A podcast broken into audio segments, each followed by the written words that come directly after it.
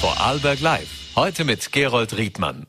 Guten Abend. Es ist der Tag, an dem die Europäische Zentralbank den bisher größten Zinsschritt angekündigt hat. Seit der Einführung des Euro-Bargeldes ist der Zinssatz nicht um 0,75 Prozent angestiegen, auf einen Schlag wesentlich mehr. Das heißt, Kredite werden teurer und für all jene, die nun auf höhere Sparzinsen hoffen, denen sei mit Verweis auf die hohe Teuerungsrate sowieso jede Hoffnung genommen. Wir haben gleich zu diesen Entwicklungen Raiffeisenvorstand Manfred Migler bei uns, um konkrete Tipps zu geben. Was heißt das für alle, die entweder sich Geld leihen oder Geld irgendwo auf die Seite legen müssen und was das mit unserer Teuerung machen wird. Die finanziellen Rahmenbedingungen, die treffen äh, aktuell auch das Vorarlberger Landestheater. Ich freue mich sehr auf Intendantin Stefanie Gräfe, die bei uns sein wird. Und wir erfahren mehr zu den Hintergründen des überraschenden Rückzugs von Sportdirektor Werner Grabherr beim SCR Alltag.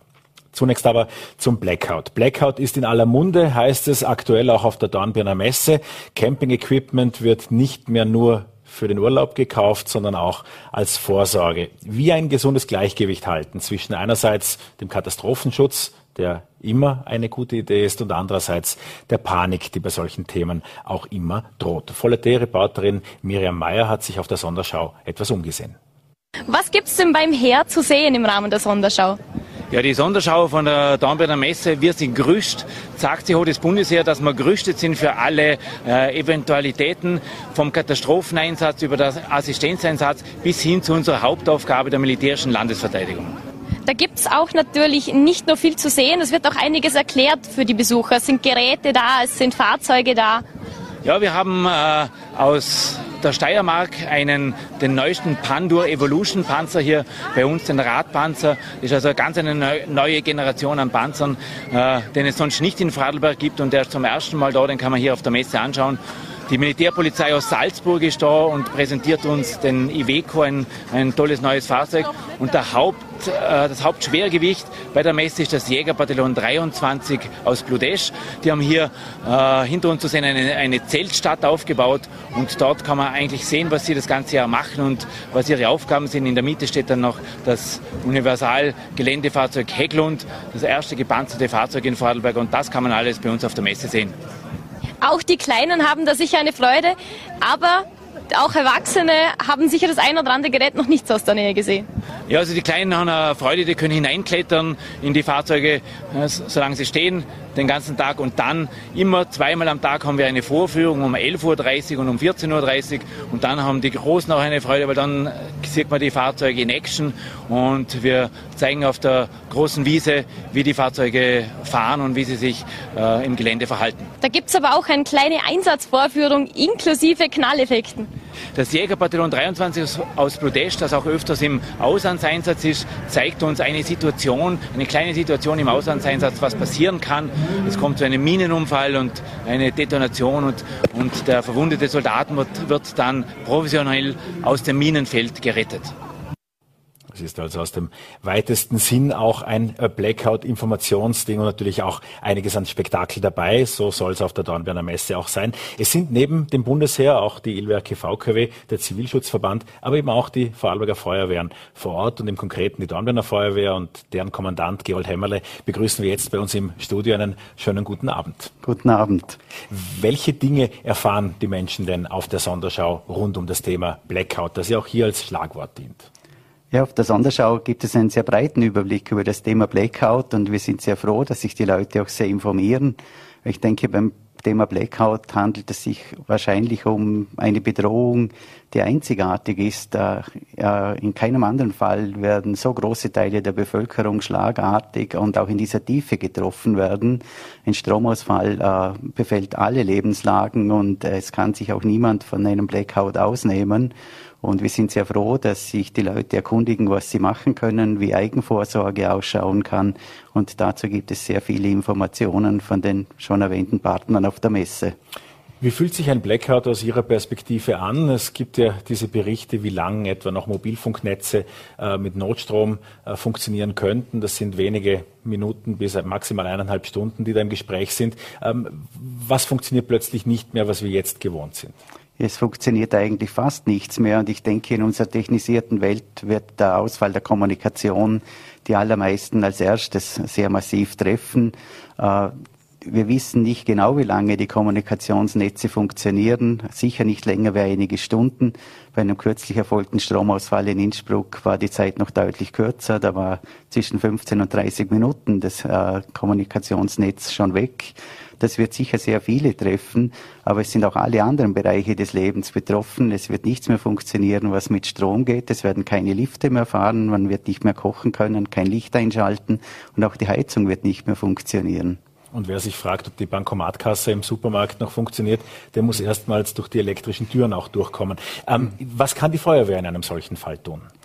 Ja, die Feuerwehr äh, kann in so einem Fall eigentlich äh, auch nur einige Basismaßnahmen machen. Äh, deshalb bemühen wir uns auch so, die Eigenvorsorge zu stärken, auch die Eigenvorsorge in unseren eigenen Reihen, weil uns ist natürlich ganz klar bewusst, dass Einsatzkräfte, die selbst da zu Hause sehr stark betroffen sind, die kümmern sich zuerst um ihre Familie, um ihr Eigenheim und werden erst dann in den Einsatz kommen. Deshalb ist es uns so wichtig, dass wir wirklich gerüstet sind. Äh, die Feuerwehr sieht die Aufgabe eigentlich vor, vor allem darin, dass die Notrufketten aufrechterhalten werden können, weil auch das wird ein riesengroßes Problem sein, dass niemand mehr Hilfe holen kann. Welche Vorsorge haben Sie selbst getroffen für einen Blackout-Fall oder was würden Sie empfehlen? Was, was lohnt sich da zu tun? Weil man hört ja auch von Geschichten, dass sich äh, gewisse Bevölkerungsgruppen mit, mit Notstromaggregaten eindecken und äh, haben noch nicht darüber nachgedacht, wie lange der Diesel überhaupt in einem Tank hält. Also ich denke, es ist auf jeden Fall sehr vernünftig, Lebensmittel- und Trinkwasservorräte einzulagern, eine Basiskommunikation über das Radio aufrechtzuerhalten und irgendwie für Licht zu sorgen. Die Vorsorge mit Notstromaggregaten, die sehe ich sehr zwiespältig, weil äh, es ist äh, nur mit einem sehr großen Aggregat möglich, ein Haus komplett zu versorgen. Außerdem muss die Hausinstallation im Vorfeld für diesen Inselbetrieb schon umgerüstet werden. Äh, das halte ich für, ein, äh, für Haushalte eher für weniger sinnvoll. Äh, viel sinnvoller dürfte es sein, im Zuge der Nachbarschaftshilfe zu schauen, äh, dass man gute Lösungen findet, dass vielleicht irgendein Nachbar die ganzen Kühltruhen betreiben kann, das Lebensmittel nicht verderben, aber von Einzelbeschaffungen von Notstromaggregaten halte ich im kleinen Rahmen eher wenig. Ganz anders sieht es aus im großen Rahmen, wie beispielsweise bei der Versorgung von Pflegeeinrichtungen. Da wird es sehr sinnvoll sein, Notstromaggregate zu beschaffen und ich denke, da laufen auch im ganzen Land die Projekte, Krankenhäuser sind ohnehin schon seit langem alle Notstrom versorgt mit stationären Anlagen. Wir haben auch an dieser Stelle schon öfters die Vorstände der Ilwerke VKW gehört, die ja irgendwie auch eine Vorarlberger Hoffnung aufkommen lassen, dass auch in einem Fall eines größeren Blackouts das Vorarlberger Netz im Prinzip abgekoppelt werden könnte und dann nach gut 24 Stunden eine Hoffnung auf eine Eigenversorgung wieder bestünde. Gehen Sie auch von solchen Szenarien aus? Also ich bin sehr froh, dass wir eine sehr stabile Stromversorgung haben und dass wir die Möglichkeit haben, Vorarlberg als Insel relativ schnell wieder zu betreiben. Ich denke aber, dass man bezüglich der Ursachen doch eine differenziertere Betrachtung wählen sollte, äh, denn ich denke, so eines, äh, ein schnelles Wiederhochfahren des Netzes wird dann möglich sein, wenn ein gesamteuropäischer Stromausfall vorliegt. Äh, wenn wir direkt im Land äh, betroffen sind, beispielsweise von Naturgefahren, umgeknickten Hochspannungsmasten, wie das erst kürzlich in der Steiermark war, dann dürfte die Sache möglicherweise schwieriger sein. Die Feuerwehren war jetzt heute den zweiten Tag auf der Dornbirner Messe. Welche Fragen stellen die, die Menschen? Ja, die Menschen kommen natürlich zur Sonderschau äh, mit den Fragen zum Blackout. Allerdings wenden sie sich da viel eher an die Ilwerke VKW und auch an den Zivilschutzverband. Interessanterweise dominiert bei der Feuerwehr nach wie vor das Thema Hochwasser. Da kommen sehr viele Betroffene, die in den letzten Wochen Wasser im Keller hatten oder noch schlimmer betroffen waren. Also die Feuerwehr gibt im Moment mehr Auskunft zu Hochwasserfragen wie zum Blackout-Thema. Äh, es passt aber thematisch gut zusammen, weil bei beiden Fällen ist die Eigenvorsorge sehr wichtig. Und darauf wollte ich auch kommen, weil ja auch die Feuerwehren in Vorarlberg einen unglaublichen Beitrag dazu geleistet haben. Und äh, Vorarlberg ist ja vor zwei Wochen tatsächlich bei diesem Starkregenereignis an einem großflächigen Hochwasser vorbeigeschrammt. Ähm, welche Vorsorge im Bereich äh, Hochwasser ist zu treffen? Es werden jetzt von verschiedenen Ortsfeuerwehren im Rheintal Sandsäcke abgefüllt. Gibt es solche Aktionen? Was kann jeder Einzelne tun? jeder Einzelne muss einmal mit einer Analyse beginnen, wo seine größte Bedrohung liegt. Das kann die äh, Garageneinfahrt sein, das kann ein äh, Kellerfenster sein, das können die Lichtschächte sein. Äh, es gibt für alles eine Möglichkeit vorzusorgen. Da können Sandsäcke in Kombination mit Folien sicher sehr gute Dienste leisten. Ein größeres Problem stellen Situationen da, wo das Hochwasser über die Kanalisation ins Gebäude eindringt. Da wären Rückschlagklappen sicherlich eine Lösung, allerdings mit einem größeren baulichen Aufwand verbunden. Insgesamt stellen wir aber fest, dass die Bevölkerung die Eigenvorsorge deutlich ernster nimmt wie in den letzten Jahren. Wir hatten viele äh, Einsätze heuer nicht mehr zu machen. Standardkundschaften äh, sind weggefallen, weil sie sich wirklich am Riemen gerissen haben und Eigenvorsorge getroffen haben.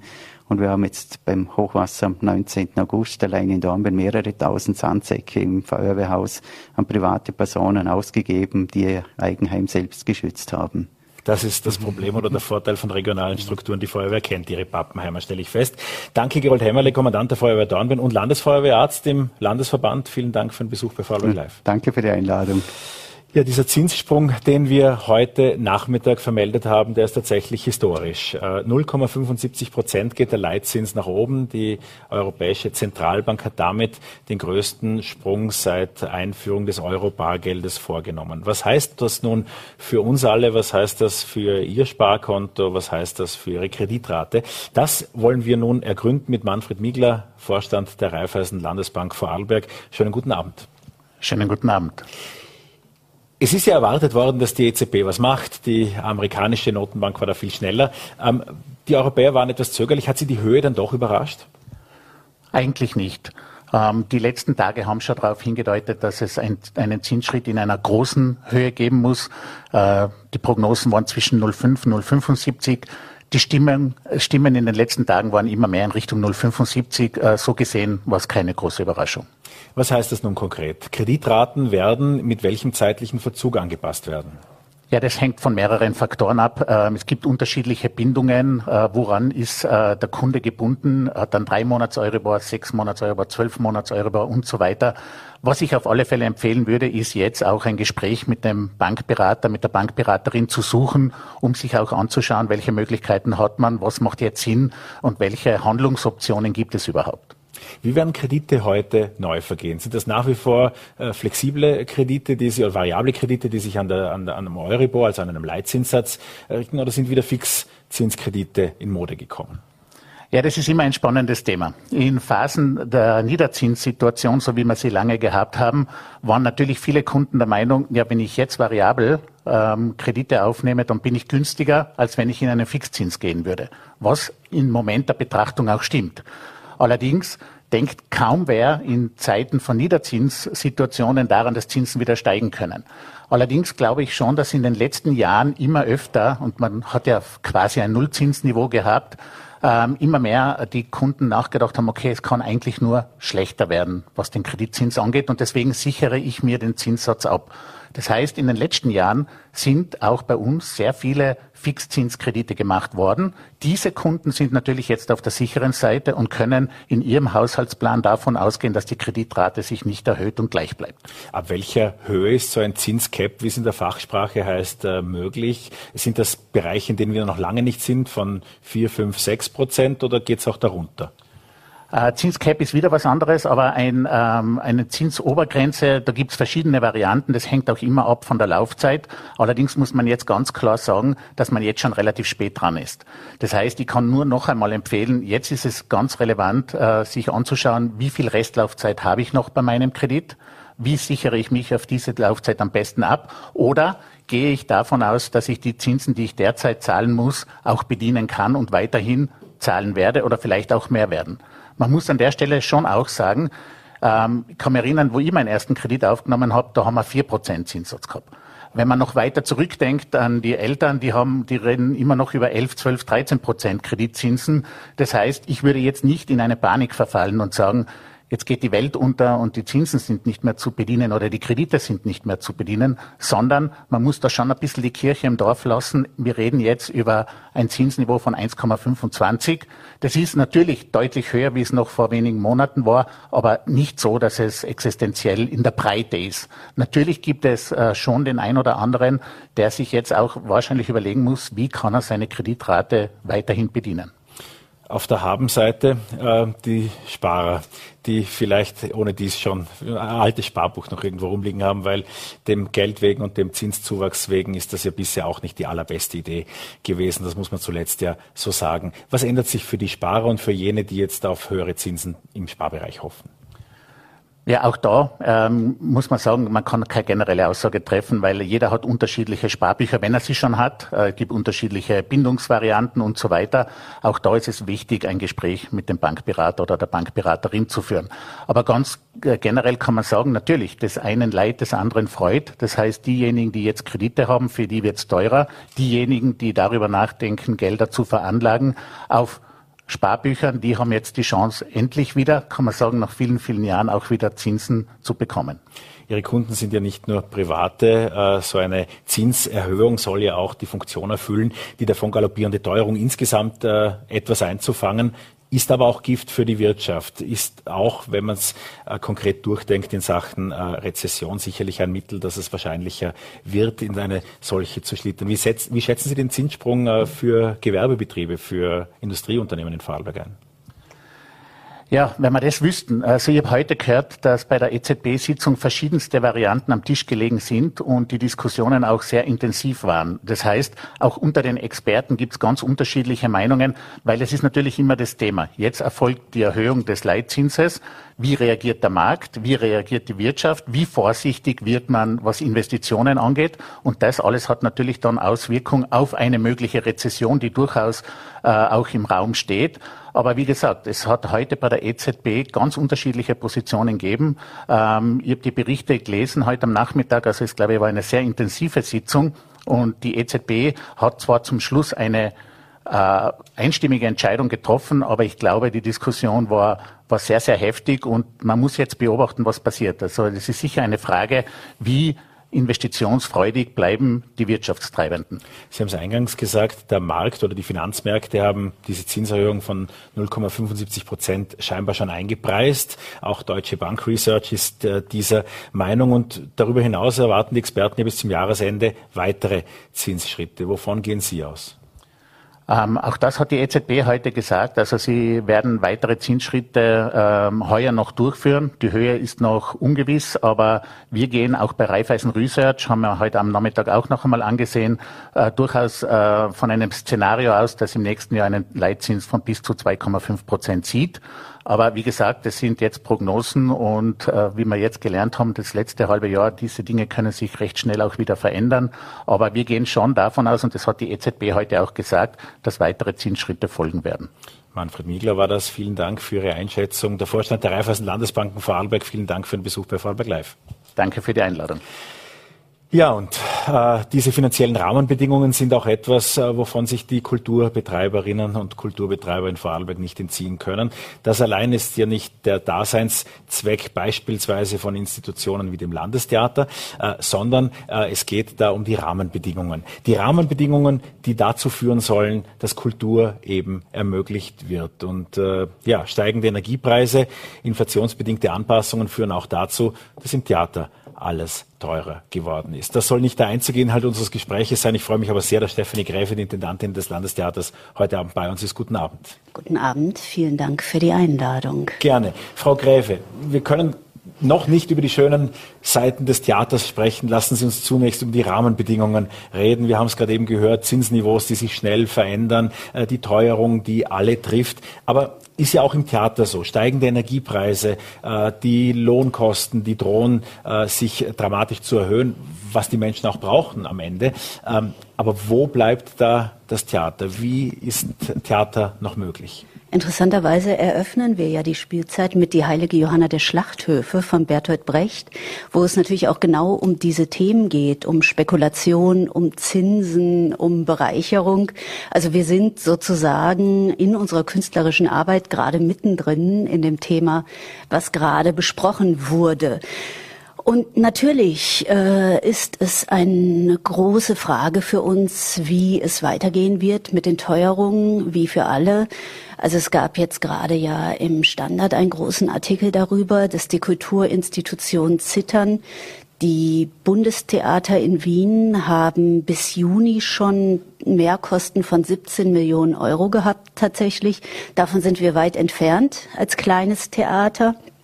Allerdings ähm, ist die Frage natürlich, wie geht es weiter? Also wie werden wir in der Lage sein, die Teuerung aufzufangen? Da kann ich nur sagen, unser Budget gibt da, lässt uns da wenig Spielraum tatsächlich. Also wir haben nicht große Reserven, von denen wir ähm, Energiekosten zahlen können ähm, wir würden dann sofort an den Punkt kommen, dass wir nicht mehr wirklich produzieren können. Das ist die Situation bei uns. Die Reserven, die auch in dem von Ihnen zitierten Artikel angesprochen wurde, die gibt es auch in Vorarlberg, aber die Reserven sind beim Landestheater für anderes vorgesehen. Ja, das ist, also auch, auch, wir haben natürlich Rücklagen. Die Kugis hat Rücklagen. Allerdings ist ja für 25, 26 die große Sanierung des Kornmarkttheaters geplant. Erfreulicherweise geplant, trotz der unsicheren Situation gerade und auch dringend notwendig. Wir haben immer wieder Fehlerausfälle und die Rücklagen, die die Kugis besitzt, sind zum entscheidenden Teil ähm, sozusagen gebunden an diese Sanierung. Ähm, die Kugis wird 25 Prozent selber in diese Sanierung einbringen und dafür sind unsere Rücklagen festgelegt. Die, auf die können wir im Moment nicht zurückgreifen. Sie haben die KUGES angesprochen, die Gesellschaft, mit der das Land Vorarlberg, äh, unter anderem das Landestheater, äh, wirtschaftlich verwaltet. Früher war ja das Landestheater vom Kulturamt geführt, der Stadt Bregenz. Heute ist es das Landestheater und damit ein echtes Landestheater. Fühlen Sie sich da ab und zu zwischen den Stühlen der Bregenzer Stadt, die ja auch nach wie vor ihre Beiträge liefert und dem Land etwas in der, in der Mitte? Äh, eigentlich nicht tatsächlich. Also wir sind schon also eine hundertprozentige Landestochter, die GmbH der Kugis. Was natürlich gewisse Auswirkungen hat, ist, dass wir noch nicht sehr lange wirklich ein Landestheater sind. Also wenn man zum Beispiel das mit anderen Städten vergleicht, St. Pölten, also das hat dann wirklich eine alte Theatertradition, wo sich dann irgendwann eine stolze Bürgerschaft ein Theater geleistet hat. Ähm, das Landestheater in Vorarlberg ist eigentlich erst seit 1999 wirklich in der Trägerschaft des Landes. Vorher war es ja ein Privattheater mit einer sehr geringen Finanzier Förderung nur seitens des Landes und mit einer ganz geringen seitens der Stadt. Dann ist es irgendwann 1999, also ist es dann vom Land übernommen worden. Das führt aber natürlich dazu, dass man eben in den Nullerjahren überhaupt erst angefangen hat, die Strukturen aufzubauen. Also das hat sicher auch so der historische Grund dazu, dafür, dass wir eben in, den, äh, Finanz in der Finanzierung weiter zurückliegen als andere Häuser. Es ist dann in den Nullern kon kontinuierlich aufgebaut worden.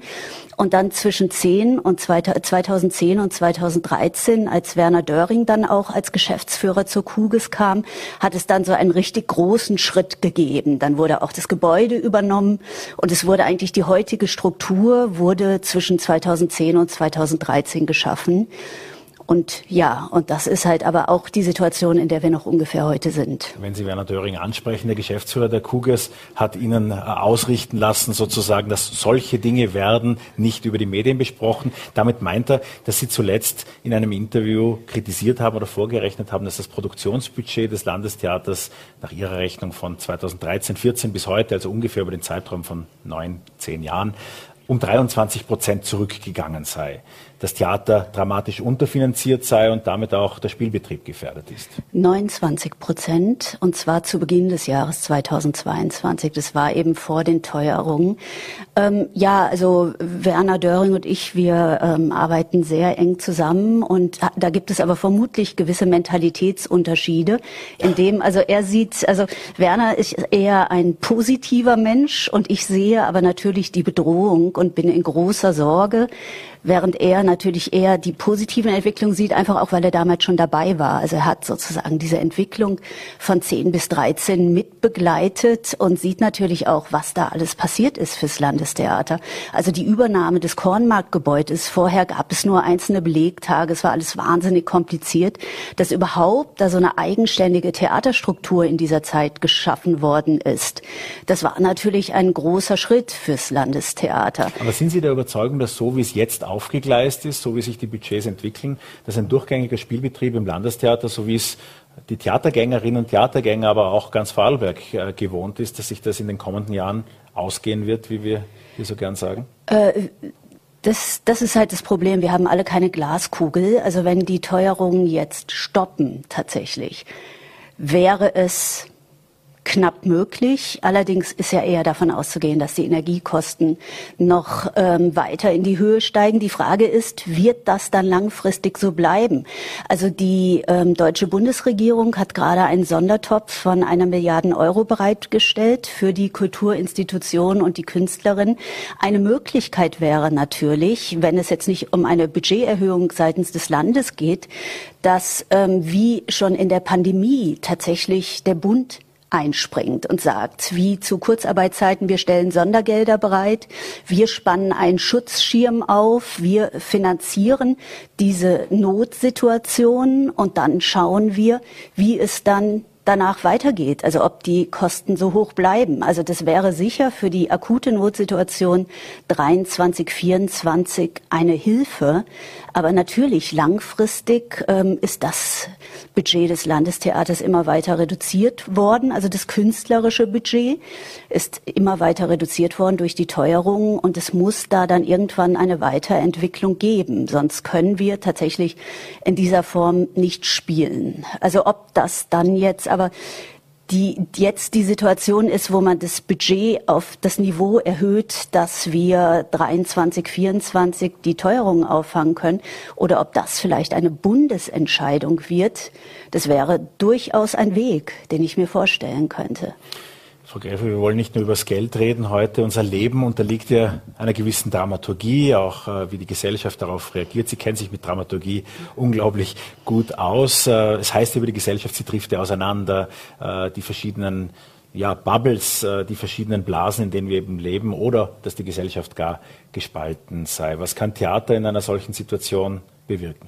Es gibt ja den schönen Ausdruck des Vergemeinschaftungsereignisses, den ich sehr mag.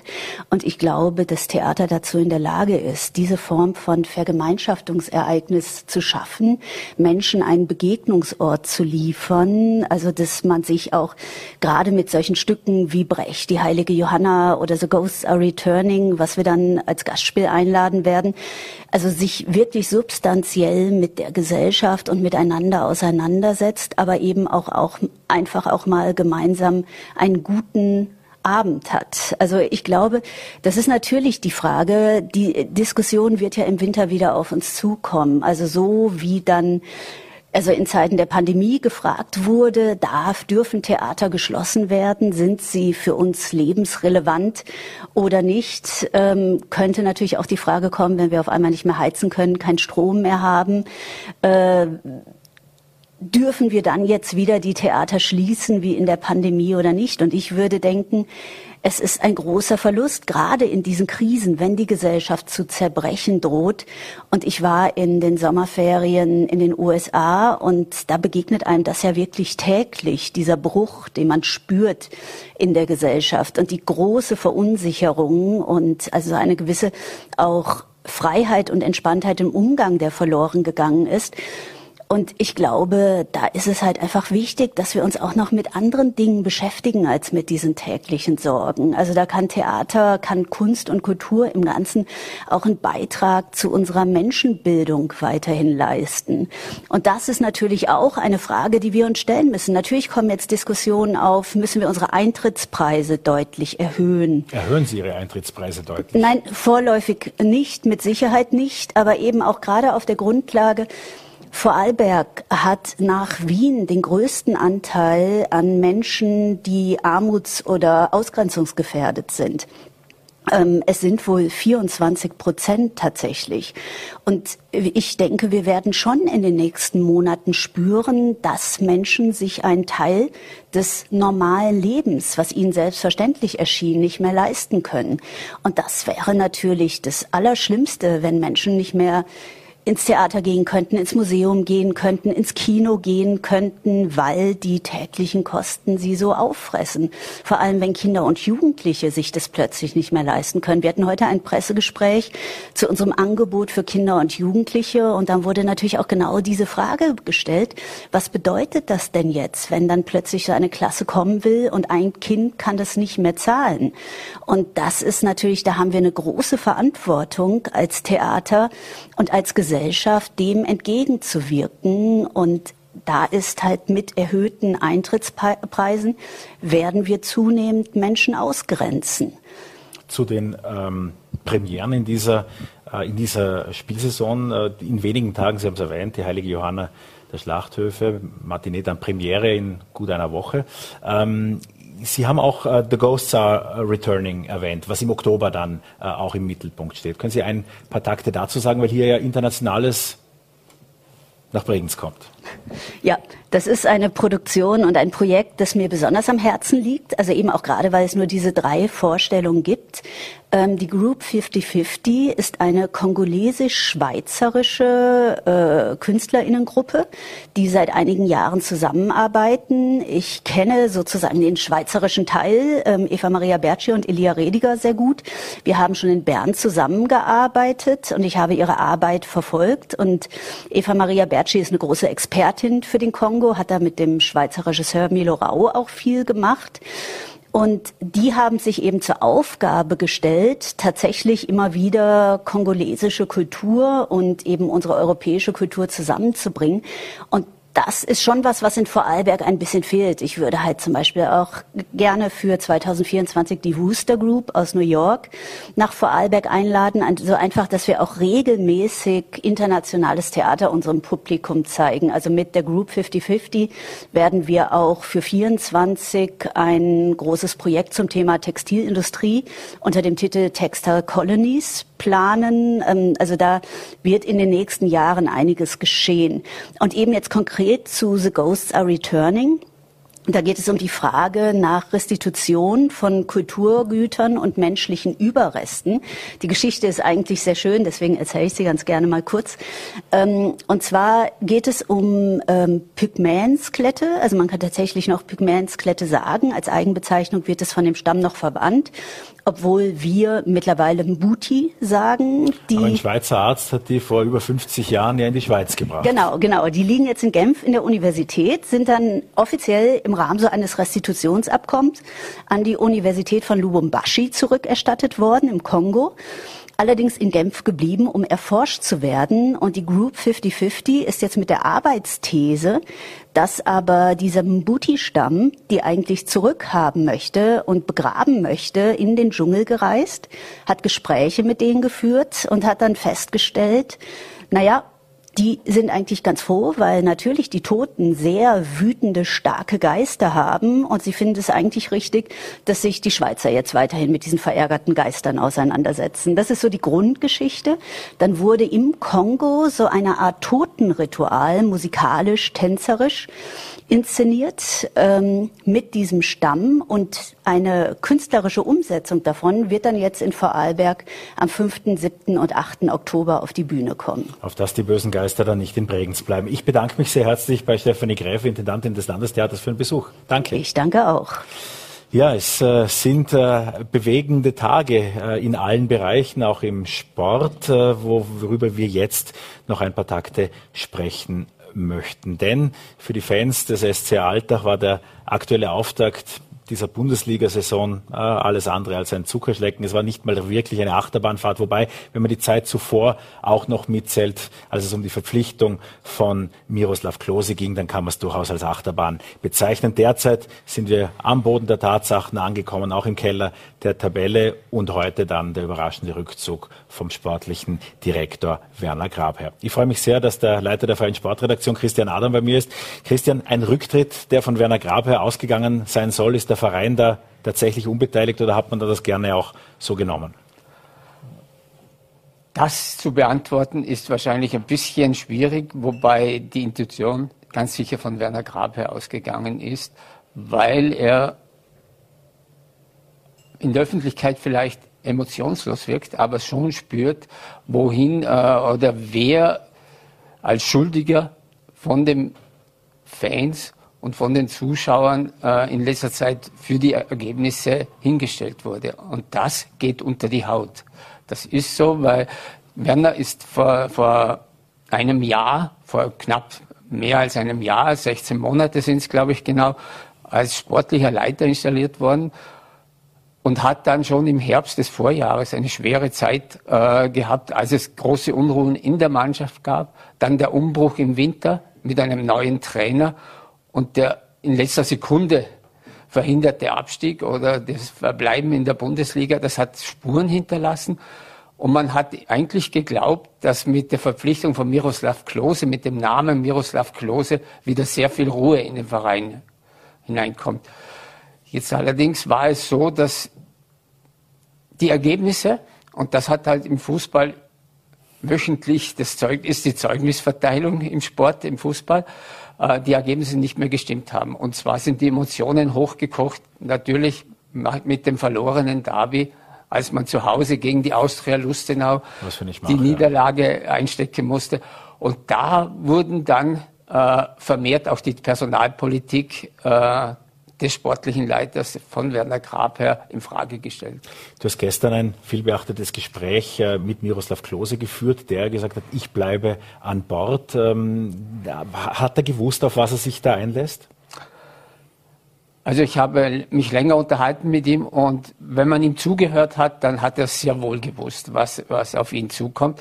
Was er allerdings ein bisschen unterschätzt hat, ist ähm, die die vorhin angesprochene Personalpolitik, dass äh, nicht die Mannschaft erneuert werden konnte. Und da, wenn man einen Blick auf den Kader wirft, dann fallen, ihm, fallen einem gleich 31 Kaderspieler bei den Profis auf. Inzwischen wurde ja einer nach äh, Steyr verliehen, also 30. Und da ist der Leistungsabfall auch laut Trainer einfach zu enorm. Du hast 15, 16 gleichwertige und dann wieder 15, 16 in der zweiten Reihe. Und das ist zu viel. Und, und damit hat er wahrscheinlich auch nicht gerechnet.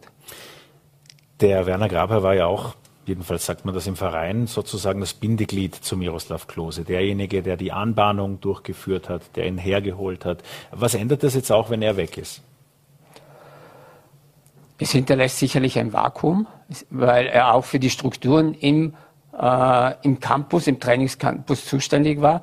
Und dieses Vakuum muss so schnell wie möglich geschlossen werden.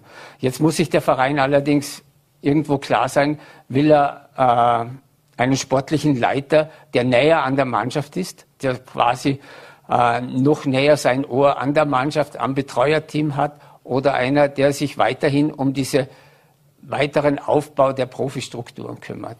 Du hast vorher Andeutungen gemacht. Christoph äh, Lengle, der Geschäftsführer der Altacher, hat das ja auch klar äh, mit Anfeindungen gegen Werner Grabherr betitelt, äh, dass er aufgrund der Anfeindungen auch äh, diesen Schritt gesetzt hat. Welche Rolle spielen die Fans dabei, die du auch angesprochen hast?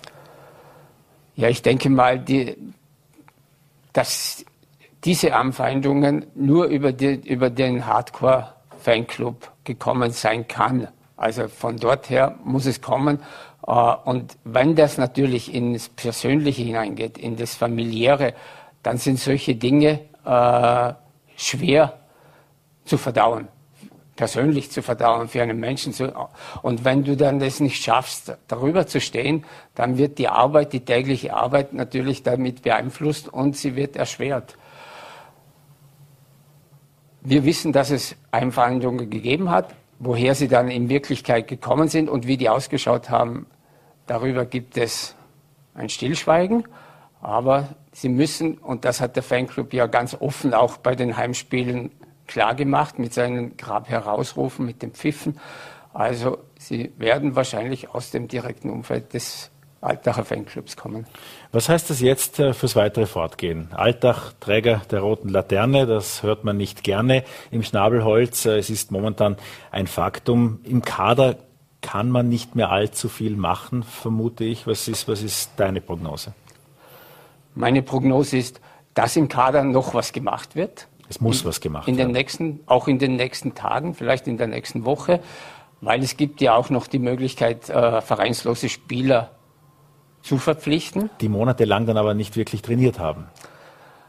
Die oftmals in den, in den Gewerkschaften, von den Gewerkschaften, Fußballergewerkschaften in Deutschland, in Österreich, äh, die Möglichkeit erhalten haben, Trainings zu machen. Allerdings fällt ihnen die Spielpraxis, ganz klar. Und von, da muss man schauen, wie, äh, wie viele Spiele hat ein, so ein Spieler oder wie viel, wie viel Erfahrung hat ein Spieler schon. Aber da gibt es Möglichkeiten. Und da denke ich, da wird was passieren. Und dann muss sich der Verein ganz klar äh, neu aufstellen, was den Kader betrifft für die nächsten Jahre. Und ob das jetzt im Winter passiert oder ob man das Wabauspiel bis im Sommer durchmachen will und erhoffen will, äh, in der Liga zu bleiben, das müsste der Verein selber entscheiden. Wir hatten bei Vorarlberg live, live auch schon Gäste, äh, auch aus Lustenau, weil es natürlich nicht nur Alltag gibt, sondern zwei Bundesliga-Mannschaften im Land. Wenn wir noch kurz den Perspektivenwechsel machen, zehn Kilometer weiter in Richtung Lustenau, äh, wie sieht's für die Austria momentan aus? Da ist es ja gänzlich andere Stimmung. Genau, und das, das sind dann wieder die Emotionen, die in diesem Sport herrschen und die natürlich auch ergebnisbedingt äh, passieren und von Ergebnissen abhängig sind. Bei der Austria herrscht im Moment ein Jubel, Trubel, Heiterkeit, auch im Vorfeld der Heimpartie am Wochenende, wenn mit dem Last der Tabellenzweite in Lustenau passiert. Also von dort her in Lustenau alles wirklich überraschend, überraschend positiv. Und es entpuppt sich auch diese Kooperation, vielleicht auch die Perspektive. Lass uns darüber noch einen Satz sprechen. Als Spieler in Lustenau habe ich ja bei besonders guter Führung oder sportlichem Erfolg durchaus die Aussicht, auch in der ersten französischen Liga relativ rasch spielen zu können, wenn, die, wenn der Wind richtig steht. Durch die Kooperation, durch die Eigentümerschaft äh, der Vereine. Äh, fehlt diese Perspektive beispielsweise in Alltag? Ist das jetzt etwas, was in Lustenau zu einem Erfolgsmodell wurde? Ist ja nicht oft, dass sowas funktioniert dann auch. Stimmt, ja. Salzburg ist ein Beispiel, wo es funktioniert, aber dort hat es andere Gründe. Dort sind die, ist äh, Salzburg und Red Bull Leipzig in, in der gleichen äh, Inhaberschaft. In Altach hat es funktioniert. Altach war eigentlich vergangene Jahre immer wieder so der Club, wo man gesagt hat, junge Österreicher haben die Chance, sich dort zu entwickeln und dann zu besseren Vereinen zu kommen.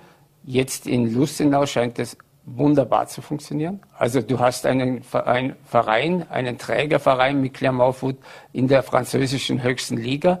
Du hast Spieler da, die sehen, wir können, wenn wir performen, in diese Liga wechseln.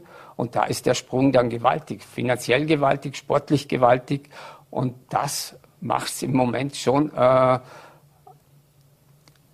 eine, eine große, große Perspektive für die Spieler und viel Emotion im Vorarlberger Fußball. Für die Fans ja eigentlich das Beste. Vielen Dank, Christian Adam, Sportchef der Vorarlberger Nachrichten, für deine Expertenanalyse. Dankeschön. Danke dir. Und das war Vorarlberg Live für den äh, heutigen Donnerstag. Ich äh, wünsche Ihnen alles Gute für ja, den heutigen Abend, den morgigen Freitag und dann naht das Wochenende. So schlimm wird es nicht werden. Äh, bleiben Sie uns gewogen. Wir sehen uns morgen wieder um 17 Uhr.